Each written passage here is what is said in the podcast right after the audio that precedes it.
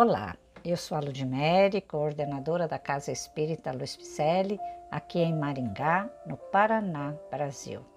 Eu estou fazendo a leitura de mensagens ditadas pelo Espírito Emmanuel que se encontram no livro Justiça Divina, que foi psicografado por Francisco Cândido Xavier.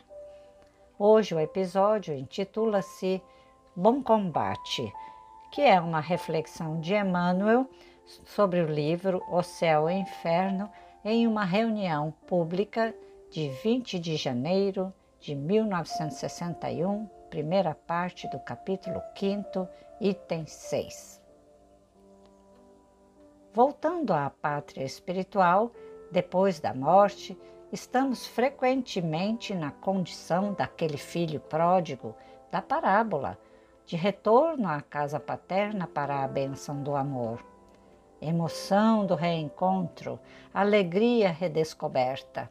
Entretanto, em plena festa de luz, quase sempre desempenhamos o papel do conviva do cérebro deslumbrado, trazendo espinhos no coração. Por fora é o carinho que nos reúne. Por dentro é o remorso que nos fustiga. Vanguarda que fulgura, retaguarda que obscurece, êxtase e dor, esperança e arrependimento, reconhecidos as mãos luminosas que nos afagam, muitos de nós sentimos vergonha das mãos sombrias que oferecemos. E porque a lei nos infunde respeito à justiça, aspiramos a debitar a nós próprios o necessário burilamento e a suspirada felicidade. Rogamos desta forma a reencarnação à guisa de recomeço, buscando a tarefa que interrompemos e a afeição que traímos, o dever esquecido e o compromisso menosprezado, famintos de reajuste. Agradece, assim, o lugar de prova em que te sintas corpo doente, companheiro difícil, parente complexo, chefe amargo e dificuldade constante são oportunidades que se renovam. Todo título exterior é instrumentação de serviço. A existência terrestre é o bom combate. Defeito e imperfeição, débito e culpa são inimigos que nos defrontam. Aperfeiçoamento individual é a única vitória que não se altera. E em toda parte, o verdadeiro campo de luta somos nós mesmos.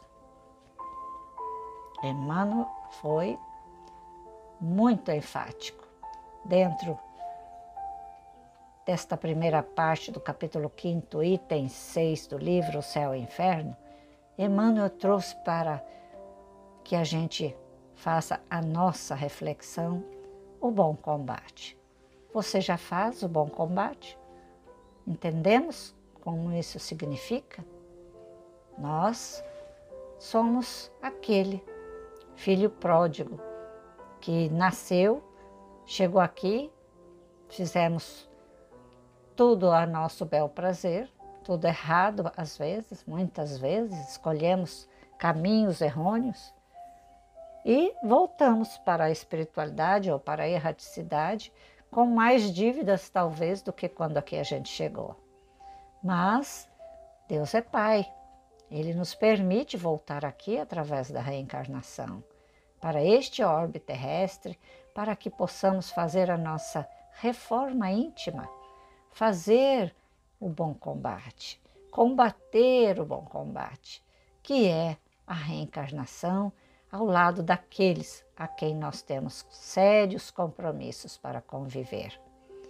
E já trazemos isso em nosso perispírito, tudo direitinho, tudo registrado, porque essa é a justiça divina, o nosso registro de todos os registros que cometemos aqui no planeta.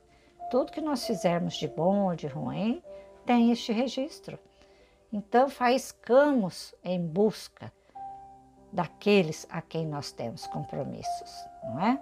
Então vamos agradecer, sim, o lugar onde nós estamos e vamos ficar felizes por estarmos caminhando lado a lado com o nosso inimigo, como disse Jesus. Antes de vir depor em meu altar a sua oferenda, vai ter com seu inimigo enquanto estás a caminho com ele. Ele está lá em casa, em nossa casa, lá na nossa empresa, caminhando conosco nas escolas, por aí onde nós nos encontramos e temos amor, compaixão também, né? Temos também raiva, ódio, temos sentimentos diferentes para todos aqueles que nós encontramos. Então vamos perceber nesse interim, quando nós ressoamos algo que não é nobre, com certeza ali está o nosso maior compromisso com aqueles que o nosso espírito rechaça. Então, mudemos a nossa sintonia, vamos entender o que Emmanuel diz aqui, não é?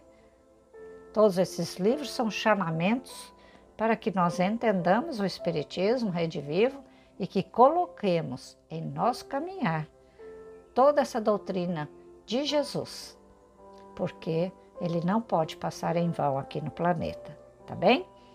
Então agradeço a sua presença e eu espero que você tenha gostado, porque estes podcasts são leituras de livros e mensagens da doutrina espírita para nosso melhor deleite, para aprendizado.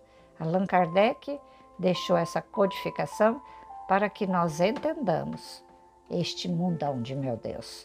Agradeço então a todos, a você que me ouve e te convido para amanhã estarmos aqui mais uma vez com outra leitura e com o próximo capítulo. Ok? Visite nosso site www.celpifempicele.com.br e desde já um abraço fraterno e muito obrigada pela sua companhia.